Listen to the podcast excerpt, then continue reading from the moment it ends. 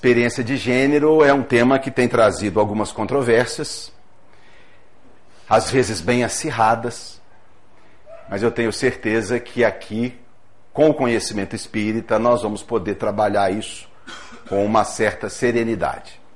Eu vou fazer uma explanação de mais ou menos uma hora e quinze e depois a gente vai abrir um espaço para a participação de vocês.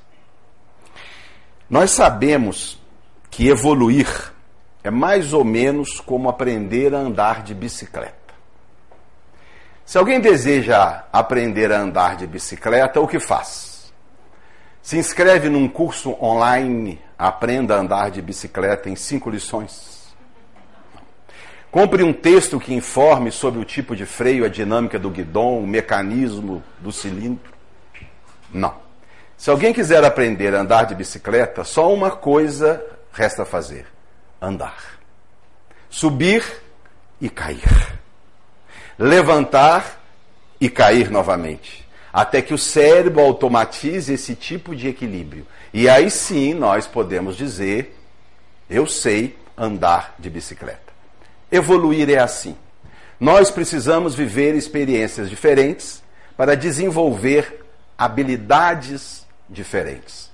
Quando nós procuramos examinar as experiências no gênero masculino ou no gênero feminino, nós vamos entender, e será uma das tônicas das nossas observações, que são oportunidades que a lei nos oferece de trabalharmos dentro de nós valores diferentes, sentimentos diferentes.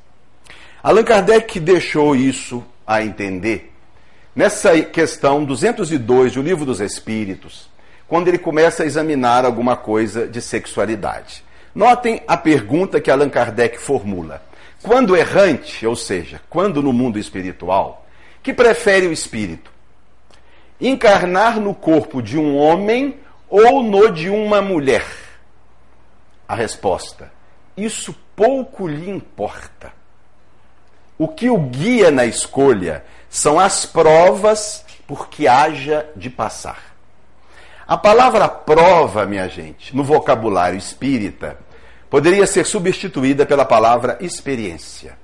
Prova para nós não tem o significado de teste, verificação de conhecimento. Deus não precisa verificar o nosso conhecimento, pois ele sabe. Deus precisa que a gente viva experiências, ensaios, para desenvolver as nossas habilidades. A melhor definição de prova que eu acho está no livro Consolador, quando Emmanuel diz assim: prova é a luta que ensina ao espírito rebelde e preguiçoso a estrada do trabalho e da edificação pessoal.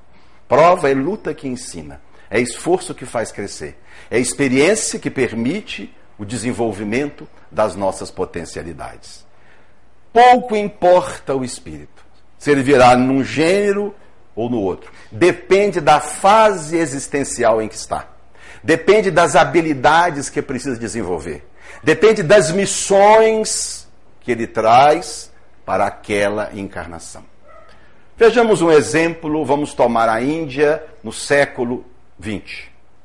Vamos pegar duas individualidades de alta condição evolutiva que reencarnaram na Índia naquele século. Essa primeira individualidade reencarna com a tarefa de contribuir na libertação do jugo inglês. Numa tarefa como esta, nós estamos numa época profundamente sexista, numa nação profundamente reacionária. A Índia, do começo do século XX. Para uma tarefa como esta, esse espírito lá em cima pensa o seguinte: será mais fácil concluir a minha tarefa, vivendo uma experiência no gênero masculino ou uma experiência no gênero feminino.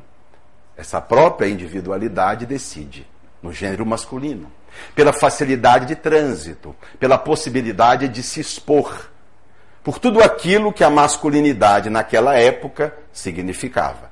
Esse espírito então decide reencarnar como homem para ajudar na libertação da Índia. Temos a personalidade de Mahatma Gandhi.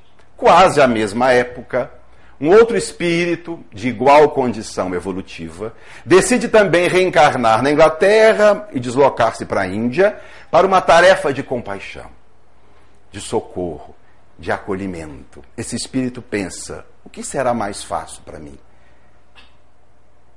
O gênero masculino ou o gênero feminino? Trabalhar a sensibilidade, cuidar das pessoas. Obviamente, o gênero feminino. Esse espírito então reencarna na personalidade de Madre Teresa de Calcutá. Dois espíritos superiores definindo uma encarnação em determinado gênero pelas provas por que haja de passar, pelas experiências que necessita viver. O melhor texto onde a questão de gênero é desenvolvida na nossa doutrina espírita é um artigo que Allan Kardec escreveu em 1866, em janeiro. Porque Allan Kardec vai seguir uma sequência lógica e vai trabalhar o tema com uma riqueza de detalhes. E é esse texto que nós vamos trazer para as nossas reflexões. Kardec começa o texto dizendo o seguinte: os espíritos não têm sexo, pois o sexo só existe no organismo os espíritos não se reproduzindo uns pelos outros, os sexos seriam inúteis no mundo espiritual. Notem que Allan Kardec já apresenta um conceito que vem na contramão de que estão dizendo alguns companheiros do movimento espírita, pessoas que a gente estima muito, que a gente respeita pelo trabalho, mas que vem como uma tese que é uma tese, segundo a visão kardeciana, equivocada Segundo essa tese, haveria reprodução no mundo espiritual, uma reencarnação no mundo espiritual. Os espíritos poderiam ter o intercurso sexual, um espírito feminino engravidar e dali nascer um espíritozinho. Isso vem sendo apresentado por alguns autores e por alguns livros, e a gente já observa em Kardec a afirmativa que nega tal ideia. Os espíritos não se reproduzem uns pelos outros. Nós somos filhos de Deus. Não há sexo no mundo espiritual na medida em que o principal atributo do sexo, é claro que o sexo tem outras funções, mas o principal atributo do sexo é a reprodução. Se a reprodução não há na dimensão espiritual, não faz sentido se falar em sexo entre os espíritos. Portanto, os espíritos não são sexuados do ponto de vista de polaridade. Não existe um espírito criado masculino, não existe um espírito criado feminino. O espírito é criado sem polaridade sexual. Sobre esse aspecto, podemos dizer que ele é assexuado. Vamos em frente. Os espíritos se encarnam nos diferentes sexos a fim de cumprir os deveres de cada uma dessas posições e delas suportar as provas. O espírito não tem polaridade sexual, portanto, pode se reencarnar tanto como homem, tanto como mulher. E o faz para cumprir os deveres e suportar as provas. Volta Allan Kardec falar em provas, experiências, ensaios, luta que ensina, esforços para vencer. Mas Kardec usa aqui uma palavra que a gente não gosta. A palavra deveres. A gente gosta muito de uma outra palavra: direitos. Eu quero os meus direitos. Eu nunca vi ninguém falar, eu quero os meus deveres. Eu quero as minhas obrigações. Não. Deveres e obrigações é para os outros, não é? Para a gente, os direitos. O que é que Allan Kardec queria dizer com a palavra deveres relacionada a essas posições? Deveres relacionados ao gênero masculino, deveres relacionados ao gênero feminino. A princípio, parece para a gente que Kardec já assume aqui uma postura sexista. Isso é obrigação de mulher. Isso é obrigação de homem. Isso é uma coisa que a gente não gosta e que a gente não quer. Mas é provável que aquela época Kardec se referisse sim a essas obrigações. Porque as coisas estão mudando de muito pouco tempo para cá. Sempre, em toda a história, ou quase toda a história da humanidade, os deveres e as funções eram muito bem definidas. Competia ao homem trabalhar fora, prover a família, ficar rico, fazer sucesso na profissão, se destacar. Cabia à mulher recolher-se ao lar, cuidar dos filhos e servir ao marido. Sempre foi assim. Graças a Deus está mudando. E eu acho que está mudando mesmo da geração do meu pai para a minha geração. Eu penso que as coisas se intensificaram aí. O meu pai, por exemplo, foi um cidadão que não ia à cozinha para fazer coisa alguma. Meu pai jamais trocou fralda de criança. Eu tive duas hérnias de disco, trocando fralda dos meus filhos, e ai de mim se não arrumar o lanche da tarde. Provavelmente essa mudança otimista, positiva, bonita, vem se dando de 40, 50 anos para cá. Talvez esses deveres e essas obrigações, aqui se reporta Allan Kardec, venham a mudar. Mas existem deveres aqui que jamais mudarão. Deveres do ponto de vista biológico. Jamais um homem vai viver a experiência da gestação e do aleitamento. Jamais a mulher vai fazer um exame de próstata. Esses deveres, sim, são inerentes, são obrigações próprias a cada gênero e nós não temos como alterá-los. Mas se Allan Kardec fala então em deveres de cada gênero, provas referentes a eles, é provável então que hajam algumas diferenças entre o gênero masculino e o gênero feminino. Isso é uma tônica que precisa ser bem desenvolvida. As diferenças, muitas são óbvias. Estatura, estrutura óssea, densidade muscular, fenótipo exterior, características sexuais secundárias, timbre de voz. Mas há outras diferenças mais sutis e que vêm sendo identificadas também pelos neurocientistas. As mulheres, por exemplo, têm um olfato e uma audição melhor do que os homens. Os homens têm melhor pontaria, as mulheres são mais jeitosas. As mulheres sorriem mais, são mais assertivas, fixam mais o olhar quando ouvem alguém se reportando a elas. Os homens são mais violentos, pensam mais em sexo. As habilidades linguísticas são mais importantes nas mulheres, que se saem melhor em testes que avaliam a inteligência linguística.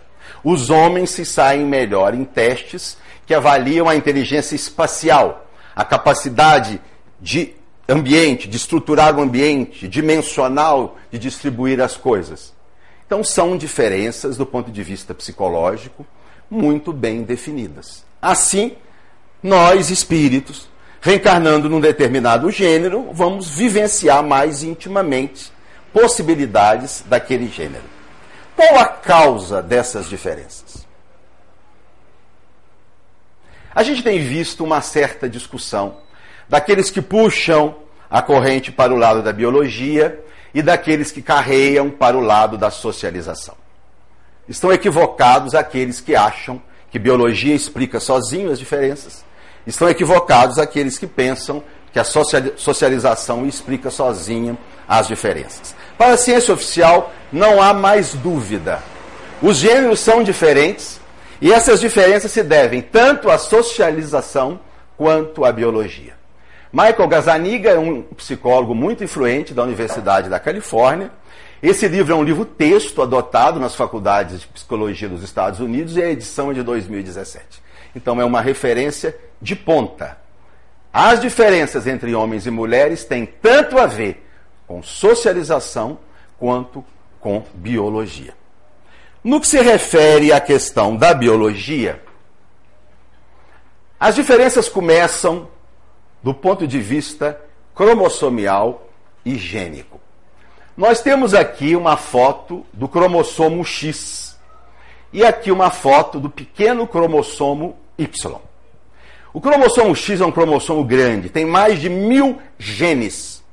O cromossomo Y é muito pequenininho, tem cerca de 70 genes apenas. As mulheres têm dois cromossomos X. Os homens têm, em cada célula, um cromossomo X e um Y. Ou seja, as mulheres já partem com vantagem. Mas esse cromossomo Y, insignificante, tem um gene chamado SRY que faz toda a diferença. Porque esse gene vai codificar uma proteína, que é um hormônio chamado testosterona. É esse hormônio, agindo em diferentes setores do nosso organismo, que vai ser o grande responsável pelas diferenças biológicas que existem entre a mulher e o homem. Na fase intraútero, nas primeiras semanas da gestação, quando o cromossomo Y começa a ser ativado e é produzido algumas doses de testosterona, esse hormônio vai agir em células indiferenciadas, fazendo com que elas evoluam para a genitália masculina. A ausência desse hormônio na fase inicial da gestação vai fazer com que essas células evoluam naturalmente para a genitália feminina. Ainda no período fetal, mais para o final da gestação, esse hormônio vai agir no cérebro. A presença desse hormônio vai masculinizar esse cérebro, dá a ele determinados circuitos que vão ser responsáveis pelas diferenças psicológicas que existem entre homem e mulher. A ausência de testosterona na fase final da gravidez vai feminilizar esse feto, dando a ele as características psicológicas do gênero feminino. Mas não para aí. A ação dele continua após o nascimento.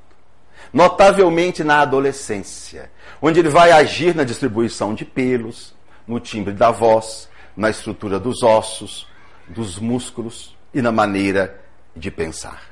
A testosterona é então a grande diferença biológica e é a sua ação sobre diferentes setores do nosso organismo que, em grande parte, explica as diferenças entre os gêneros. Alguns estudos só para ilustrar.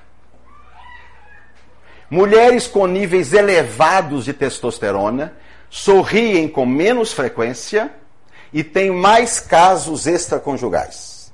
Uma presença social mais marcante e até um aperto de mão mais forte.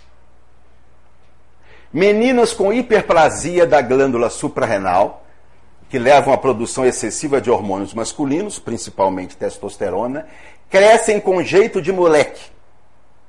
Brincam de luta e demonstram mais interesse em caminhões que em bonecas.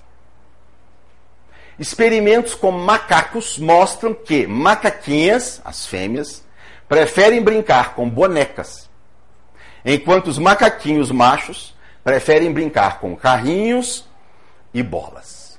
É indiscutível que grande parte das características de gênero são biológicas, definidas por genes e pela ação dos hormônios no cérebro e em todo o nosso corpo. Mas biologia não explica tudo. E temos aqui a posição de Steven Pinker, que é um grande neurocientista de Harvard, que ele vai dizer o seguinte: muitas diferenças entre os sexos, evidentemente, não têm nenhuma relação com a biologia. Provém das expectativas dos pais, colegas de brincadeiras e sociedade. Expectativas dos pais.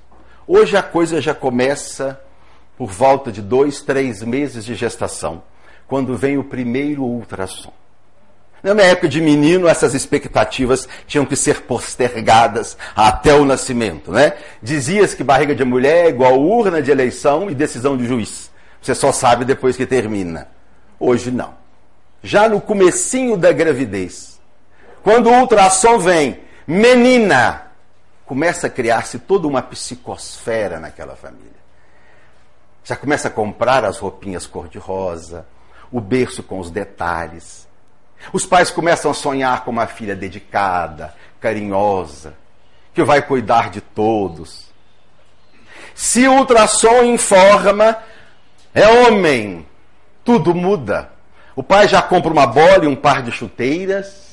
A decoração do, do berço, se tiver, vai ser verde ou azul. E já começa a criar toda aquela expectativa de que o menino vai ser um galanteador vai fazer sucesso, vai ter prestígio. Essa expectativa contamina a família e nós temos todo um núcleo familiar a criar ali uma psicosfera grupal que já começa a atingir esse espírito muito antes de nascer. Quando nasce, então, as coisas são mais evidentes, porque se soma as expectativas da família, os colegas e a sociedade. Não fica bem para uma menina fazer assim. Você é um menino, menino não chora. Você é uma menina, menina não anda com as pernas abertas. E todo esse processo de influência vai também caracterizando a personalidade de gênero. Em síntese, as meninas são criadas para ser cuidadoras. Os meninos são criados para ser predadores. Querem ver as brincadeiras? Brincadeira de menina: boneca, casinha, cuidar do irmãozinho menor. Brincadeira de menino: luta, esportes violentos, aventuras arriscadas. Gênero, então, é uma construção biosocial. Avançando para Allan Kardec. Kardec já havia dito que os espíritos não estão em gênero, que eles escolhem um ou outro dependendo das necessidades evolutivas. Agora ele vai dizer o seguinte: o espírito encarnado, sofrendo a influência do organismo, seu caráter se modifica segundo as circunstâncias e se dobra às necessidades e aos cuidados que lhe impõe esse mesmo organismo. Esse é um grande tópico do estudo espírita, que sempre foi um pouco relegado ao abandono. O quanto o espírito encarnado é influenciado pelas coisas da vida material. E Allan Kardec, logo na introdução do livro dos Espíritos, no item 6, já define isso. O espírito encarnado está sob a influência da matéria. Enquanto encarnado, nós pensamos pelo cérebro, nós decidimos pelo cérebro, nós agimos pelo cérebro. O espírito encarnado, então, ele vai sofrer a influência do organismo. E ao se identificar com características de gênero, ele passará a respirar o clima dessas características. Seu caráter, e caráter aqui não é do ponto de vista moral, no sentido de características. As características desse espírito, a sua maneira de pensar, o seu comportamento, vão se modificar segundo as circunstâncias às quais ele está inserido. O espírito que não tem gênero, ao reencarnar no gênero feminino, começa a adquirir características femininas. O espírito que não tem gênero, ao reencarnar como homem, começa a adquirir uma psicologia masculina, resultado da influência do organismo sobre ele. A coisa seria simples se parasse aí e se a morte liberasse o espírito dessas influências. Mas isso não acontece. Essa influência, prossegue Kardec, não se apaga imediatamente depois da destruição do envoltório material. Do mesmo modo que não se perdem instantaneamente os gostos e os hábitos terrestres. O espírito que não tem gênero, viveu uma experiência no gênero masculino, adquiriu características de homem, desencarna e continua com essas características. A sua maneira de pensar, de sentir, é masculina. Ele leva com ele, da mesma forma, a feminina. Isso aqui explica muitas coisas na literatura mediúnica, particularmente na obra de André Luiz, que a princípio nos causa espécie. Espírito com fome, espírito com sede, espírito com dor, espírito cansado. Como se ele é espírito? Na verdade, a explicação está aqui. Enquanto encarnado, o espírito passa a depender de tudo isso.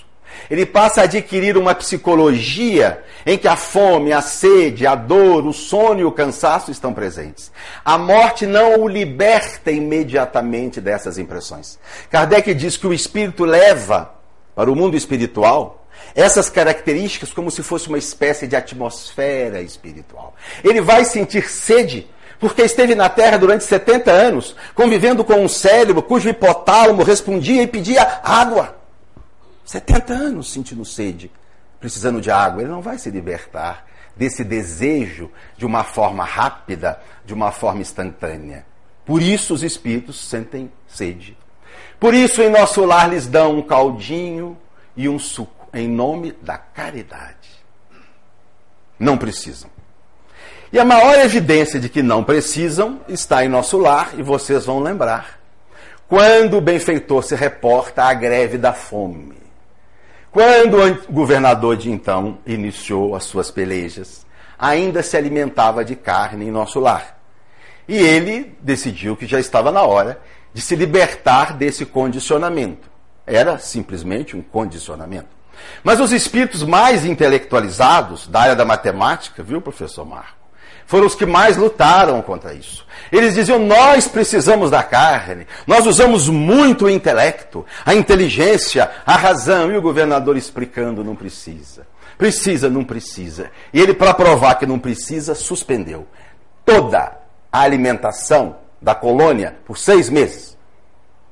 E nenhum espírito morreu. Porque não precisa. É sugestão, é crença. Por acreditar nisso, ele passa a vivenciar isso. Assim, então, o espírito, vivenciando o gênero masculino, desencarna e leva para a dimensão espiritual a psicologia masculina, o espírito que vem vivenciando experiências femininas, idem. Prossegue Kardec. Pode acontecer que o espírito percorra uma série de existências no mesmo sexo o que vai fazer com que durante muito tempo possa conservar no estado de espírito o caráter de homem ou de mulher, cuja marca nele ficou impressa.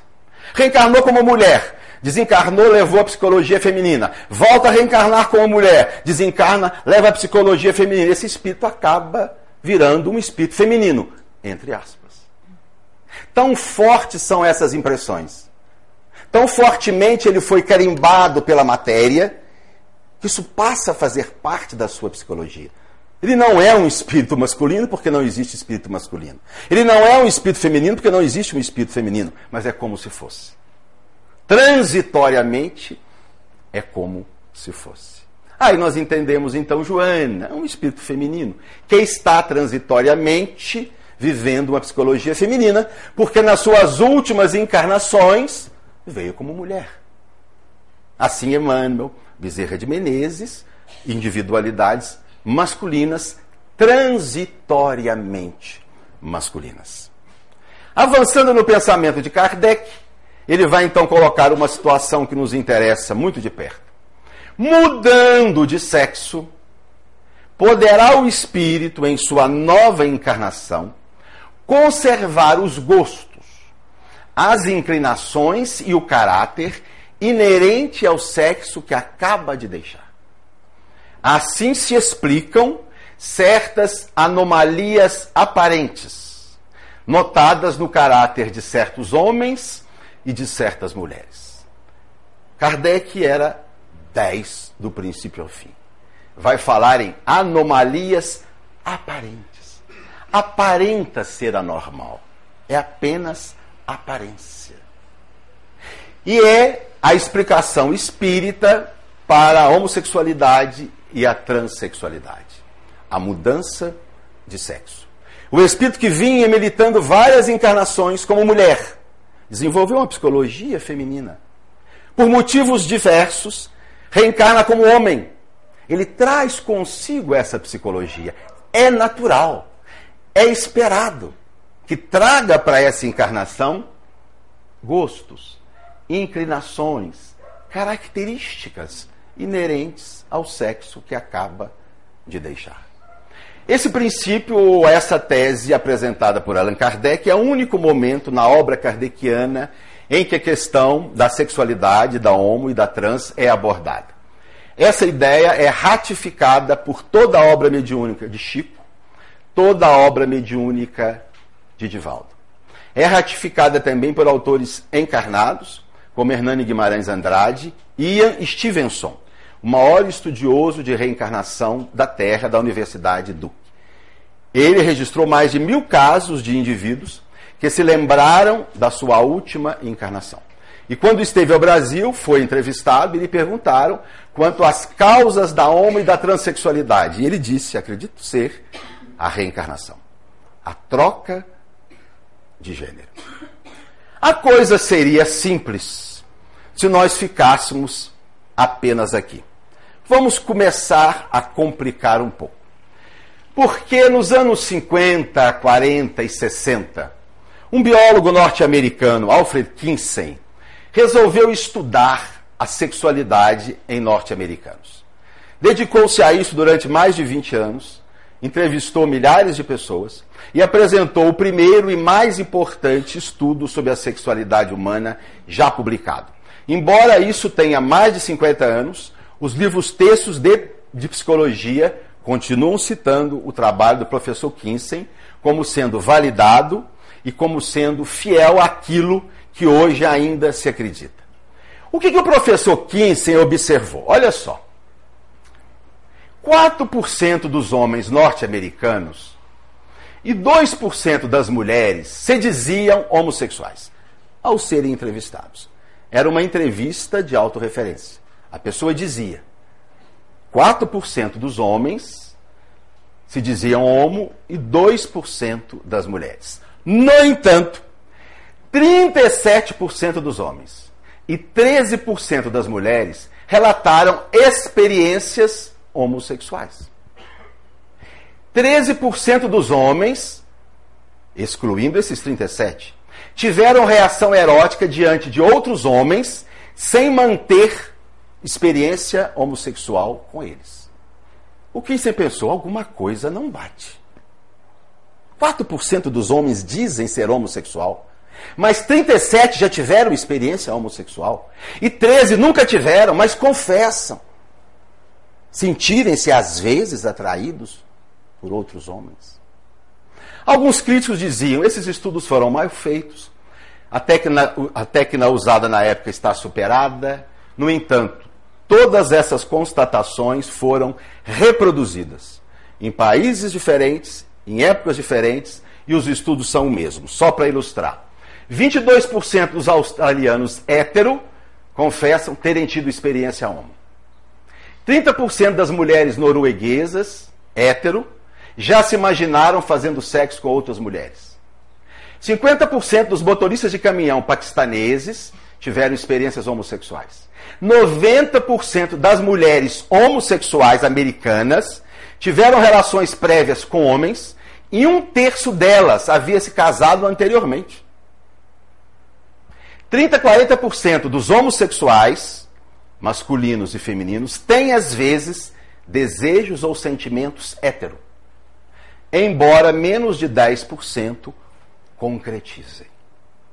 O professor Kinsey, diante desses estudos, apresentou uma proposta muito interessante de que nós entendêssemos a orientação sexual não como sendo algo cristalizado, definido, maquineísta, é isso e é aquilo, mas como sendo um contínuo, um espectro com nuances diferentes, com possibilidades diferentes. Ele apresentou esse desenho gráfico, onde haveriam seis possibilidades ou seis categorias didaticamente distribuídas.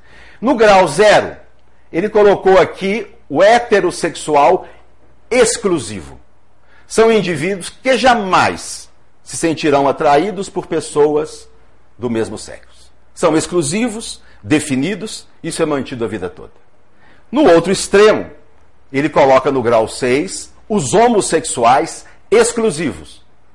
Jamais tentarão uma relação com pessoa do outro sexo, porque definitivamente só se sentem atraídos pelo mesmo gênero.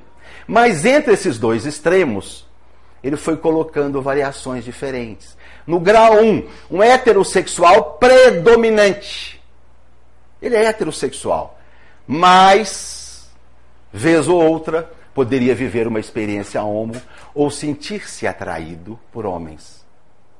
Quantos homens que se dizem hétero em situações, por exemplo, de guerra, de presídios, de internações em hospitais psiquiátricos, passam a viver relações homoafetivas.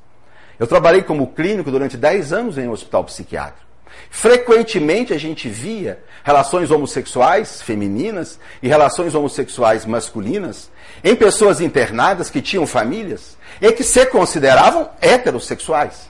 Possivelmente se encontram no grau 2 ou no grau 1 ou no grau 2, em que a variabilidade quase que se identifica. Mas o professor Kinsey admite sim a bissexualidade, que seria o grau 3. Embora alguns autores critiquem, a maioria dos pesquisadores admitem sim. Isso é auto-informado. É a pessoa que informa. No grande estudo realizado no Brasil pela professora Carmita Apto, da, da, da USP, Carmita é uma psiquiatra, livre-docente, tem um ambulatório de sexualidade há mais de 30 anos.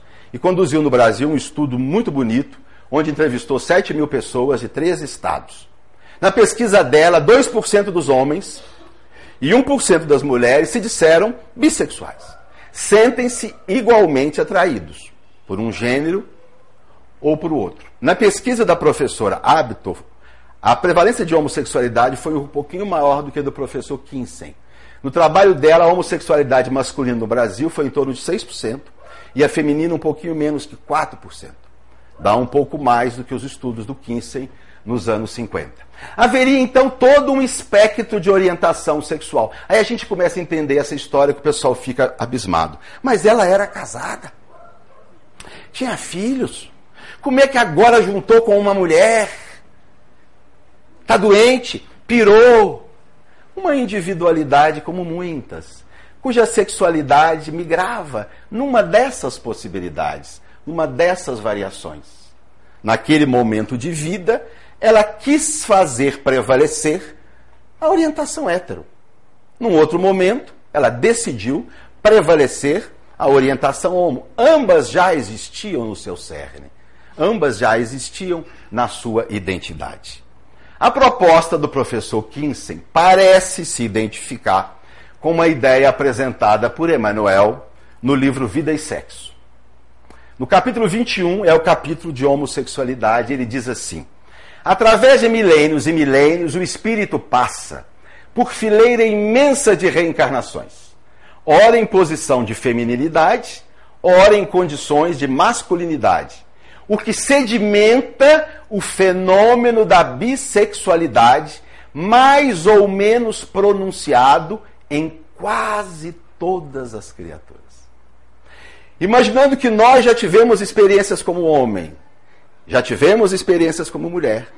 Muitos de nós temos sedimentados em nós essa bissexualidade do ponto de vista espiritual, que nos permitiria, em dada encarnação, transitar experiências diferentes, com orientações diferentes.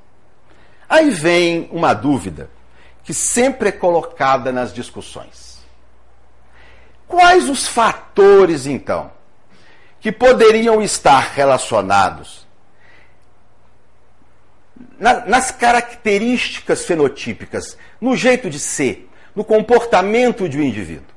Na medida que ele tem uma tendência bissexual, mas provavelmente tem uma marca de masculinidade mais nítida, ou uma marca de feminilidade mais evidente. Ao reencarnar, o que vai fazer com que ele tenha determinados trejeitos, determinadas características, porque isso é uma coisa que muita gente não entende. Vê-se homens heterossexuais que são delicados, que são femininos, que têm trejeitos de mulher e são héteros. Por outro lado, vê-se homossexuais masculinos que são másculos, que são atletas, que às vezes são até violentos, no espectro feminino. A gente vê tanto homossexuais como heterossexuais femininas com uma grande variação de trejeitos. Delicadas umas, grosseiras outras, independente da orientação. Por que isso se dá? Nós não temos uma resposta para essa pergunta. Refletindo, pensando no tema, conversando com os amigos nesses anos todos, eu levantei à guisa de hipótese alguns fatores que poderiam estar relacionados a essa grande variação tipológica que existe no comportamento masculino e feminino. Eu acredito que esses são alguns dos fatores. Primeiro, o período de tempo vivenciado no outro gênero. Ora, se determinado espírito vem vivendo sendo como mulher há dois mil anos, digamos 20 encarnações, e reencarna como homem, terá muito forte o trejeito feminino. Se ele vem reencarnando como mulher apenas há cinco encarnações, trará trejeitos menores, menos intensos. Talvez seja um dos fatores que possa explicar essa diferença de masculinidade e feminilidade, independente da orientação. A época de mudança da polaridade. Se o espírito vem vivenciando como homem há milênios e é agora que fez a troca, está muito próximo ainda. Está muito forte nele essa psicologia masculina. Possivelmente ele terá trejeitos masculinos bem evidentes. Se a troca já foi feita há algumas encarnações, se ele vinha vivenciando como homem, mas já fez a troca há três ou quatro encarnações, e já há três ou quatro encarnações vem vivenciando como mulher, provavelmente os trejeitos já foram se diluindo, já foram se diferenciando. Um terceiro fator, o tempo de permanência no mundo espiritual antes da atual encarnação. A gente sabe que com a vivência na dimensão espiritual, a influência da matéria vai se diluindo. Paulatinamente o espírito vai perdendo a fome, graças a Deus, né?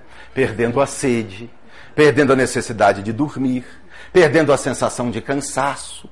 Isso vai desaparecendo com o tempo.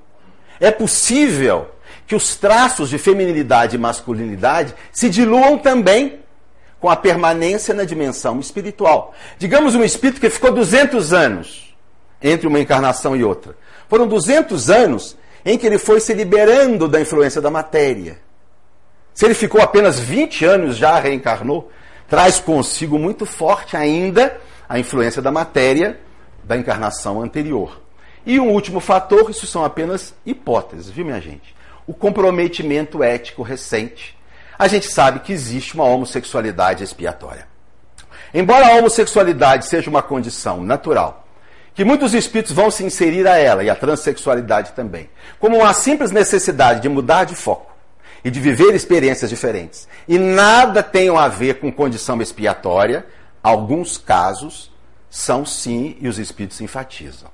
Determinados espíritos que vêm refratariamente se comprometendo na área da sexualidade, usando o sexo para destruir lares, para ferir corações sinceros, desrespeitando o sentimento alheio, podem ser levados pela lei por uma necessidade de educação a uma reencarnação em gênero oposto, para ao vivenciar a psicologia daquele sexo, seja convidado a rever a própria atitude perante o sexo oposto.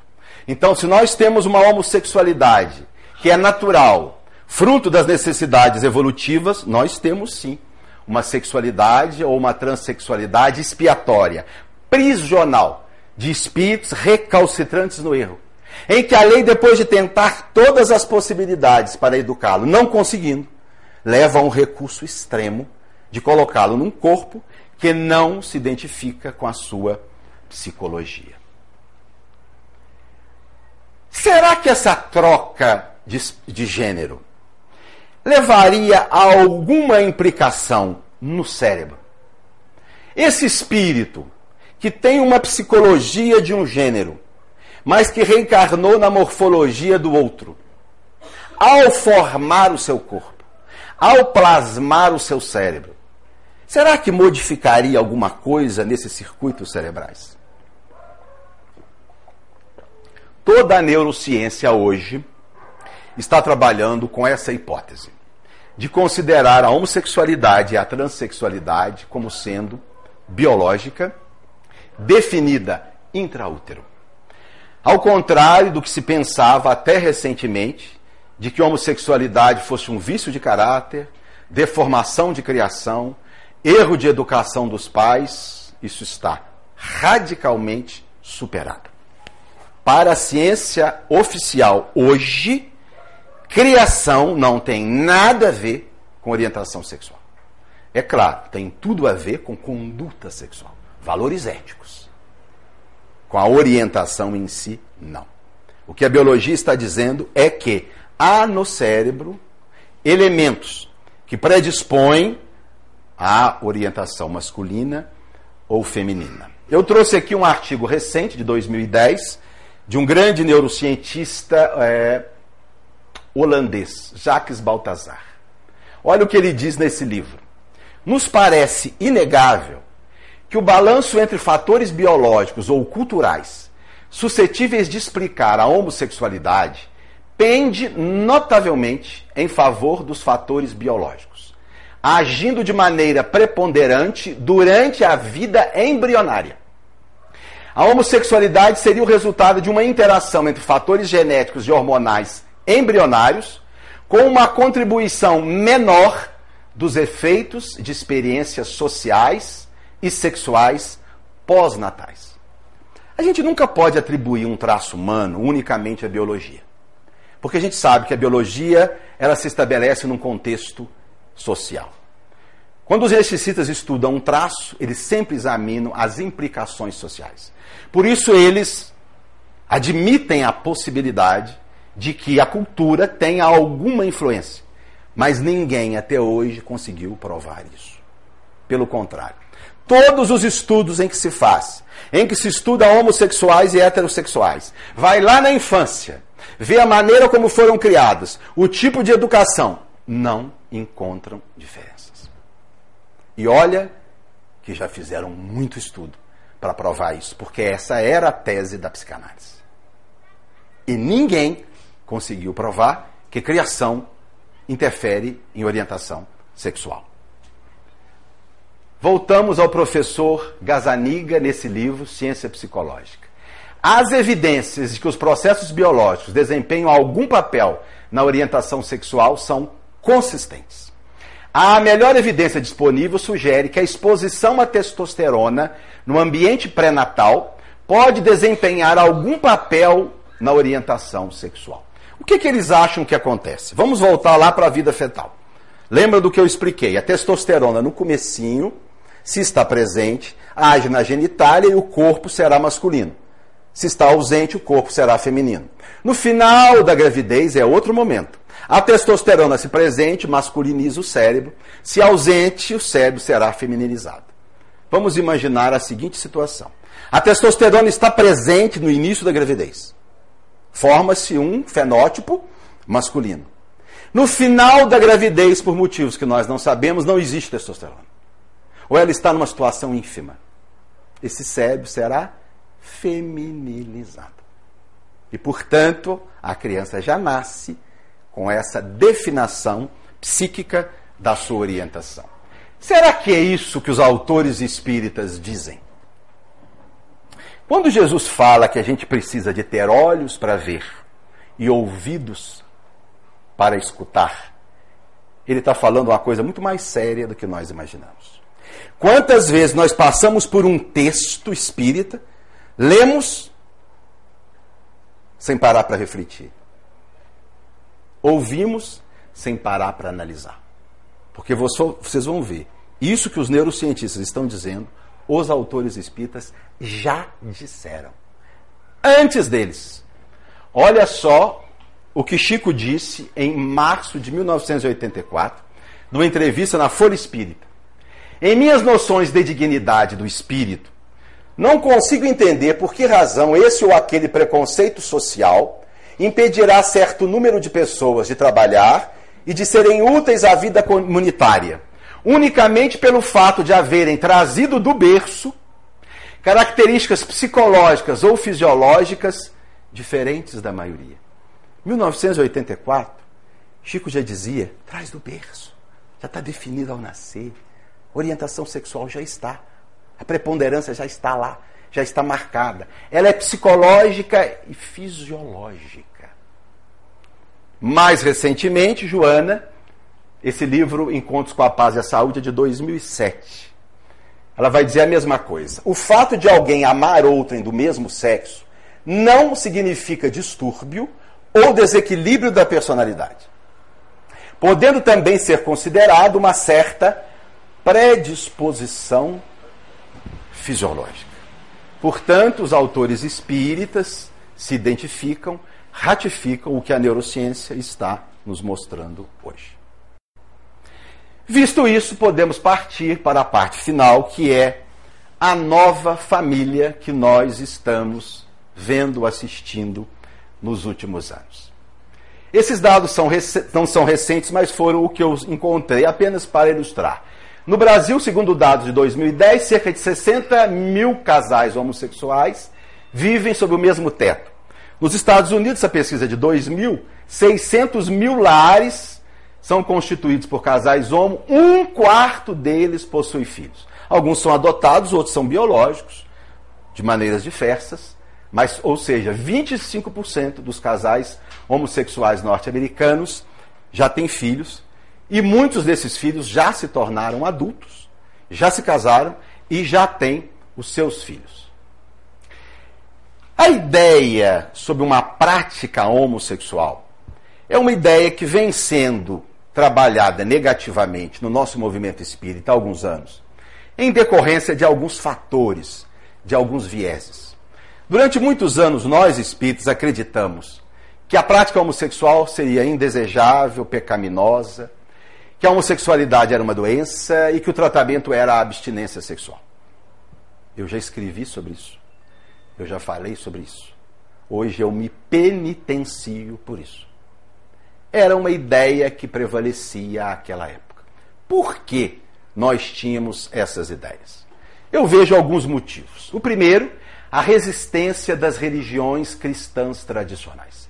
É óbvia a má vontade das religiões cristãs tradicionais com as relações homoafetivas. Papa Francisco talvez esteja tentando alguma coisa, muito tímido, ninguém acredita que vai melhorar. Entre os evangélicos, a homofobia é pública, notória, agressiva e inadmissível. Qual a origem dessa postura? Por que as religiões tradicionais têm essa visão tão depreciativa da homoafetividade? Possivelmente pelos textos bíblicos. Embora que há muito pouca coisa a esse respeito. No Velho Testamento há só uma passagem em Levítico que o autor diz assim: Homem que se deitar com outro homem merece a morte.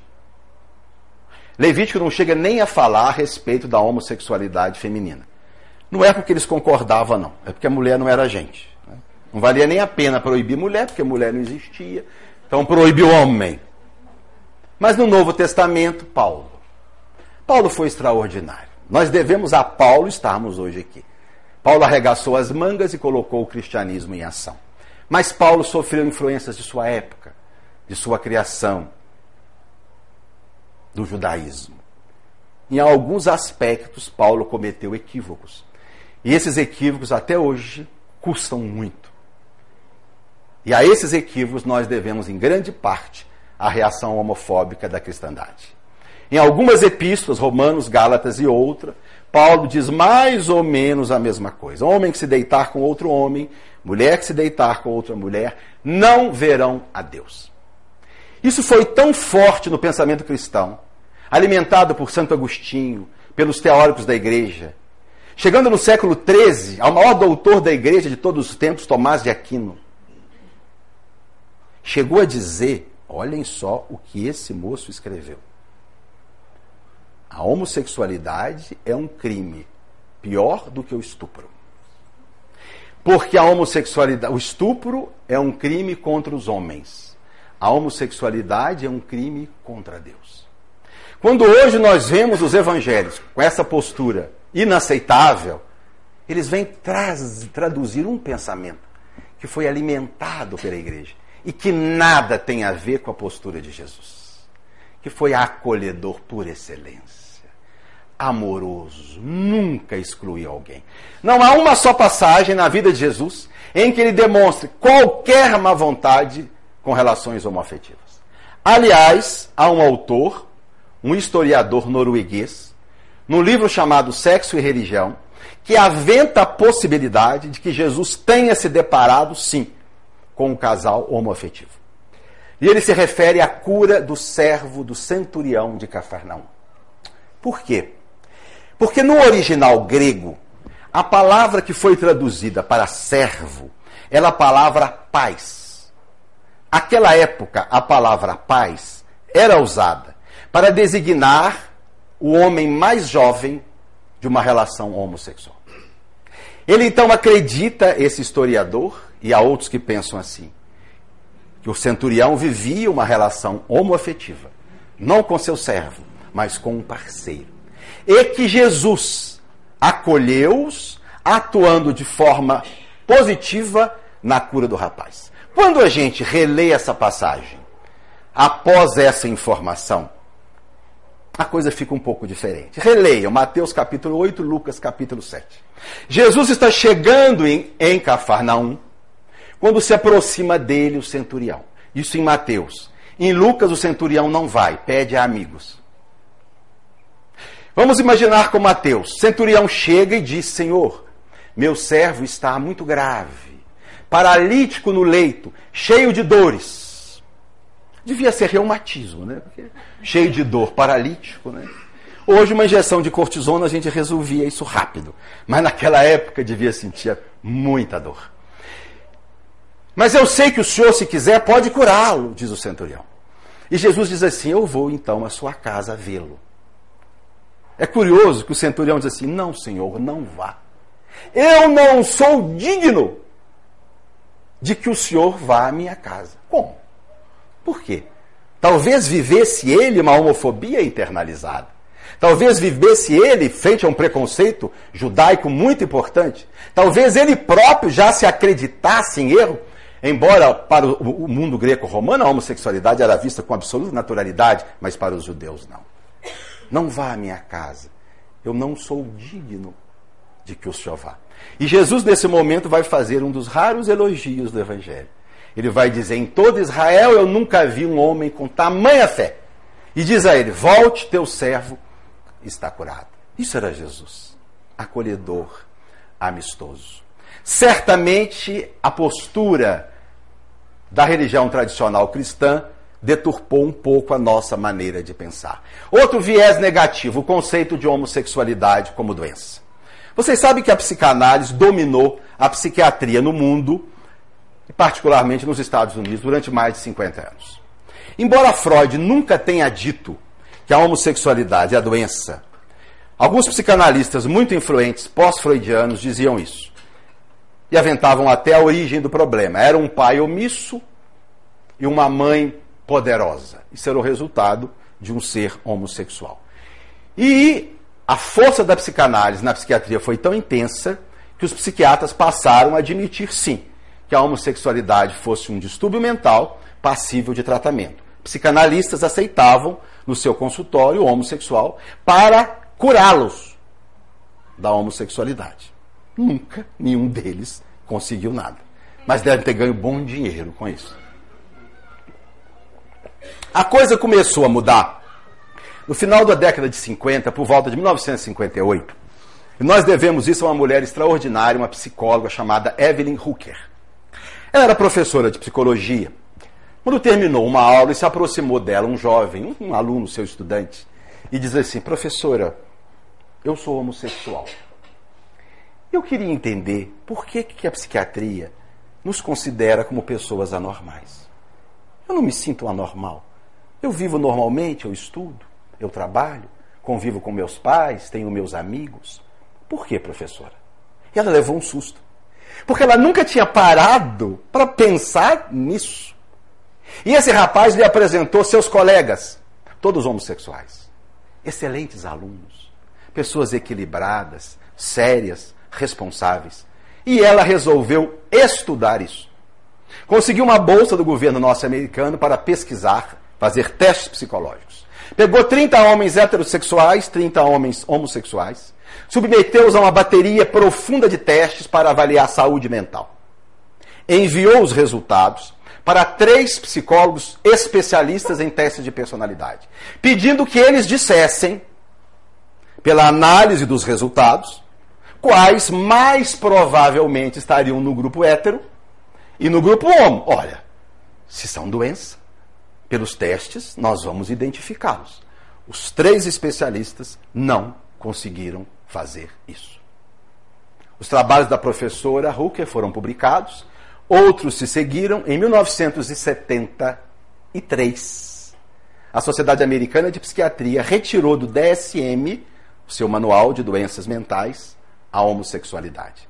Dois anos depois, a Associação de Psicologia Norte-Americana fez a mesma coisa e proibiu o tratamento gay. Dez anos no Brasil, a gente sempre um pouquinho atrasado, né? 1985, a Sociedade Brasileira de Psicologia seguiu a mesma linha e proibiu os psicólogos de tratar a homossexualidade. Isso é charlatanismo. Não se trata o que não é doença. E finalmente, em 1990, a Organização Mundial de Saúde, numa grande assembleia, retirou do CID a homossexualidade. E agora, há alguns dias, novamente reunida, a ONU retirou a transexualidade, que também não é mais patologia. Para a ciência hoje, a homossexualidade é uma variação normal da sexualidade humana. Mas há também um outro viés, que é o viés dos autores espíritas do século XX. Se nós tomarmos o nosso querido Herculano Pires, se pegarmos lá o livro Mediunidade, escrito em 1970 e poucos, ele coloca a homossexualidade ou é um desvio de caráter, erro de criação ou obsessão. Escolham. Se pegarmos o nosso Jorge Andréia, é uma criatura extraordinária, que mudou a nossa maneira de entender o Espiritismo. Jorge André vai dizer em Forças Sexuais da Alma que é um desvio, que o tratamento é abstenção sexual. Na verdade, eles reproduziam nos seus textos o que a ciência dizia. Jorge André era psiquiatra. Ele reproduziu aquilo que lhe era ensinado nos manuais de psiquiatria. E muitos de nós embarcamos nessa canoa furada. E hoje a gente está tendo que rever tudo isso. E o que é que os autores espíritas falam a respeito da prática sexual entre homoafetivos? Esse livro de André Luiz, minha gente, No Mundo Maior, foi escrito em 1947. Olha o que ele dizia.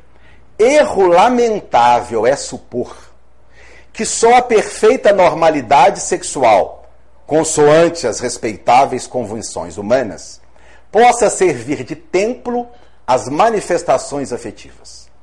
O campo do amor é infinito em sua essência e manifestação insta a fugir às aberrações e aos excessos.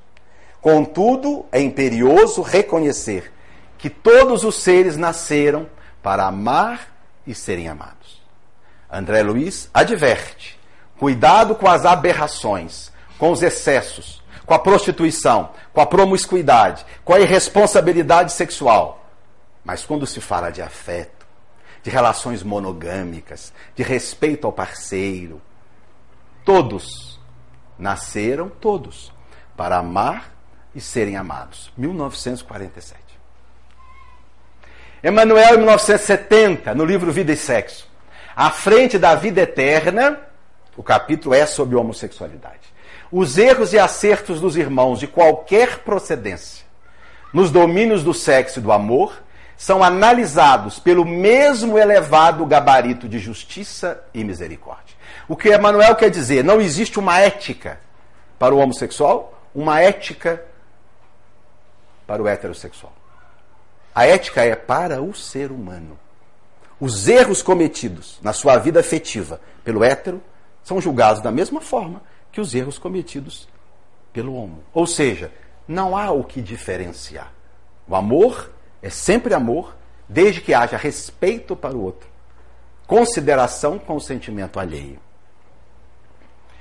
Divaldo Franco, 2014, bem recente, numa entrevista na TV Vundo Maior. Ser homossexual, amar alguém do mesmo sexo é um fenômeno perfeitamente normal. O conúbio físico com essa pessoa é uma opção pessoal. Não consideramos tal conduta como de natureza reprochada.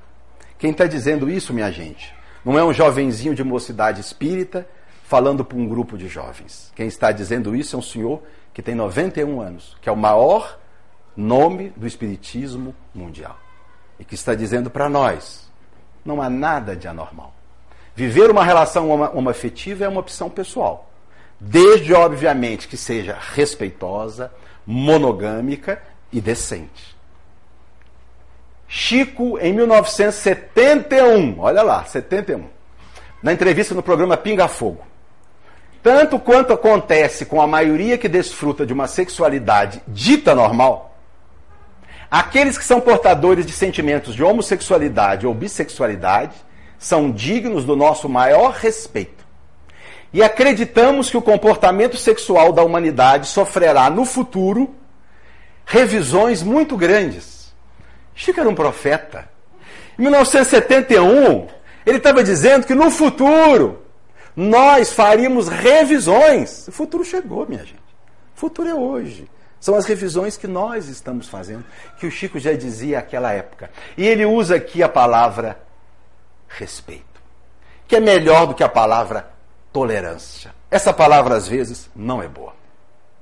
Porque nós, muitas vezes, temos uma concepção de tolerância como sendo de bondade de nossa parte, como sendo de generosidade nossa. Como se a gente se colocasse numa posição de superioridade, olhasse para baixo e dissesse: Eu tolero você, infeliz, imperfeito, anormal. É tão comum essa postura. Sobe-se no pedestal, eu sou homem branco, hétero, bem nutrido, com conta bancária, escolarizado, respeito você, ou tolero você, que não é nada disso. Essa tolerância não tem significado profundo. Por isso Chico fala em respeito. A palavra respeito vem lá do latim Nazaré, quer dizer res, respectus. E a conjunção de duas outras. Re, que quer dizer de novo. E spectus, que quer dizer ver. Respeitar é ver de novo. Ver com outros olhos. Olhar de maneira diferente. Respeitar o outro é ver com naturalidade colocar leveza nas nossas impressões. Essa é a postura natural do espírita. Não dar importância a isso. Ver com singeleza. Porque, minha gente, do ponto de vista espiritual, não tem nenhuma importância a orientação sexual. O ser humano vale pelo seu caráter, pelo que ele faz da sua vida, pela sua capacidade de amar, pela sua inteligência, pela sua criatividade. Esses são os valores que importam. Tudo mais é absolutamente secundário. E nós precisamos trabalhar muito essa ideia. Brasil, campeão mundial da homofobia. Seis vezes à frente do México, que é o segundo, e da América do Norte, que é o terceiro. Um homossexual é morto por dia no Brasil em virtude da intolerância. Mais de 70% dos homens afetivos confessam que já foram vítimas de agressões físicas ou psicológicas. E o mais grave é quando a exclusão vem da própria família. Quando aqueles que têm que ser os primeiros a acolher, a ver com singeleza, a ver com naturalidade, a caminhar juntos, muitas vezes são os primeiros a virar as portas, a fechar as portas e dizer não. Muitos de nós até assumimos uma falsa postura liberal. A gente vê pessoas dizendo assim: não, por mim tudo bem, não vejo problema. Cada um na sua, até quando surge a piadinha na roda com os amigos, o personagem caricato na novela, e aí a gente participa do anedotário como qualquer outro. Onde o respeito? Onde a consideração? Ou então nós dizemos assim: não, eu aceito, tudo bem, mas que eles são promíscuos, são. Que são viciados em sexo, são. Isso é um estereótipo que precisa ser dissolvido. Não existe nenhum estudo que comprove que os homossexuais pensam mais em sexo do que o hétero. Nenhum estudo. Isso é resultado de um pensamento preconceituoso.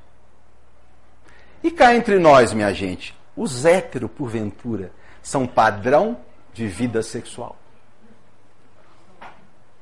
Crimes sexuais, em sua maioria, causados por quem? Héteros. Estupro, em sua maioria, homem com meninas. 70% dos casos do estupro, heterossexual. Violência sexual.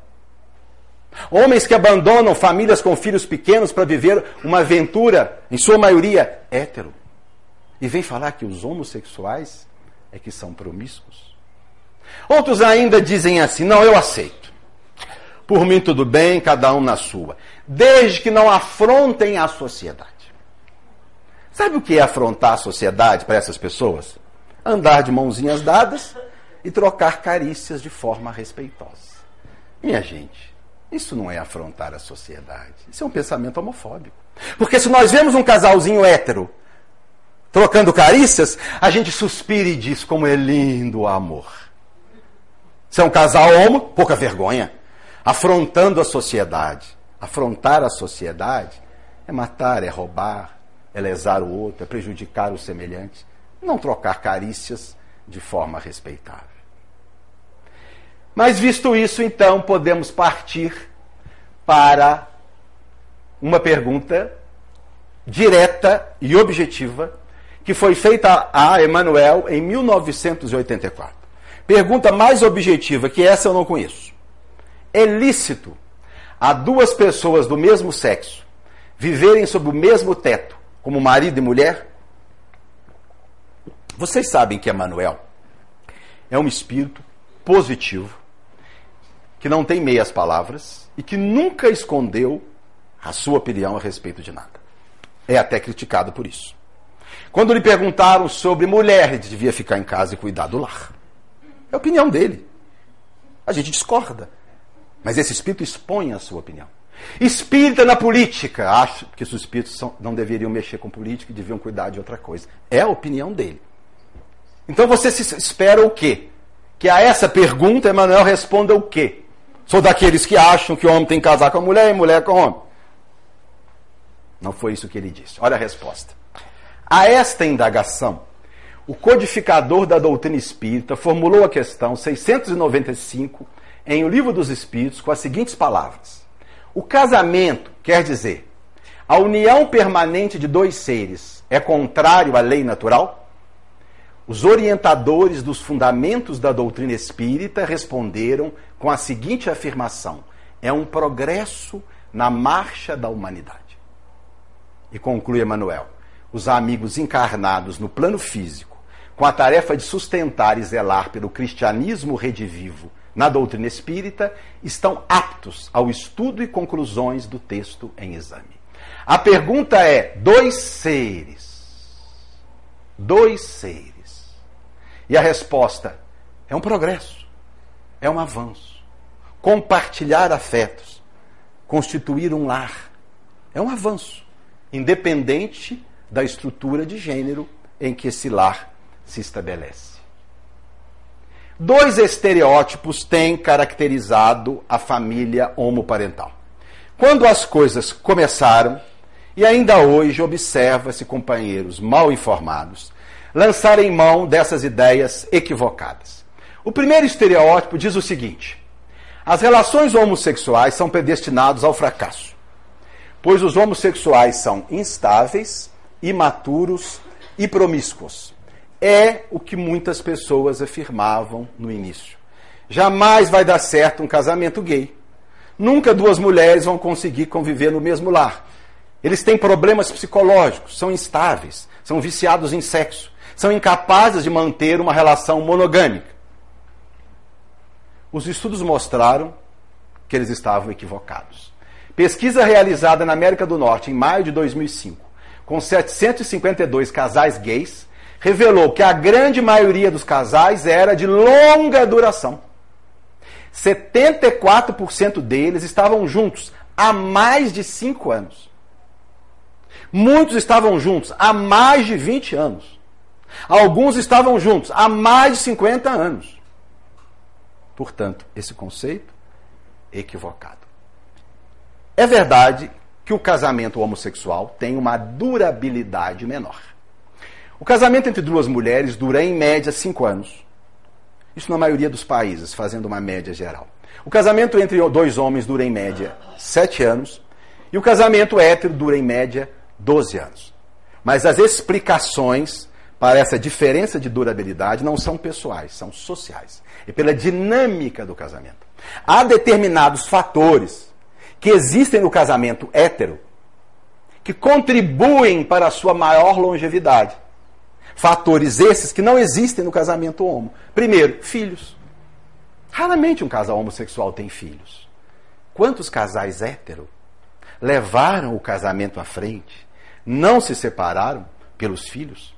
É um fator importante a ser considerado na longevidade de um casamento hétero. Segundo, a família. A pressão da família.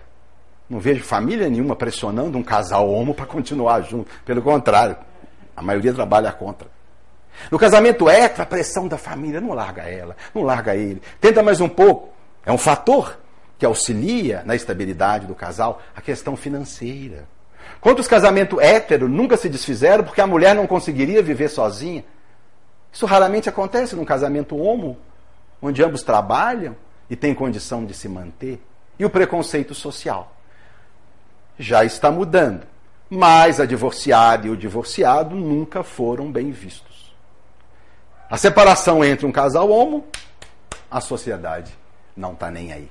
Então a menor durabilidade se explica não por questões pessoais, de instabilidade emocional, de vício sexual, mas pela dinâmica do próprio casamento. Para ilustrar, Carolina e Venera, que estão juntas há 70 anos. Se conheceram em uma festinha em Nova York, começaram a namorar, passaram a viver juntas. Os vizinhos achavam que eram irmãs, outros achavam que eram muito amigas, mas os íntimos sabiam que elas eram, viviam uma relação afetiva respeitosa, monogâmica, estável há 70 anos. E o caso de Dor e John juntos há 61 anos. Dom com 84, John com 91. Se conheceram na mocidade.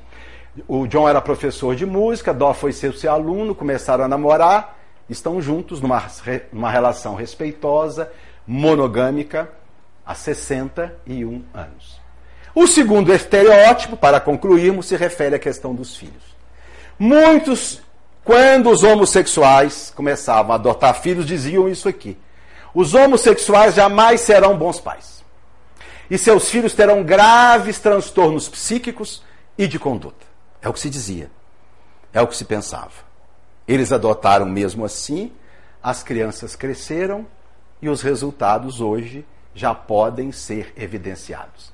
Academia Americana de Psiquiatria, num texto de 2002, um corpo crescente de estudos científicos demonstram que as crianças que crescem, crescem com um ou dois pais gays, ou uma ou duas mães lésbicas, tem o desempenho emocional, cognitivo, social e sexual equivalente ao de crianças cujos pais são heterossexuais.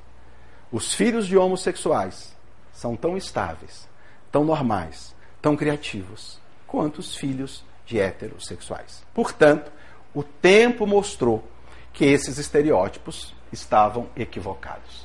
Para ilustrar, Carlos Eduardo e Osmir no Distrito Federal. O Carlos Eduardo é professor, o Osmir era enfermeiro, juntos há 30 anos, conseguiram adotar quatro irmãos. Os pais, por problemas de dependência química, perderam a guarda dos irmãos. Alguém queria que os quatro fossem adotados, e eles disseram: não, a gente adota sim. E os trouxeram de um abrigo do Recife, os adotaram formalmente e estão. Tiveram algum problema com o Felipe, que era um pouquinho maior, que estava achando a coisa meio esquisita. Mas um dia mostraram o álbum da família, o casamento, as fotos, e o Felipe passou a entender e parece que estão vivendo bem. E a gente conclui então com a questão 939 de O Livro dos Espíritos. É o espírito quem ama, minha gente, não é o corpo, né? Não podemos esquecer isso.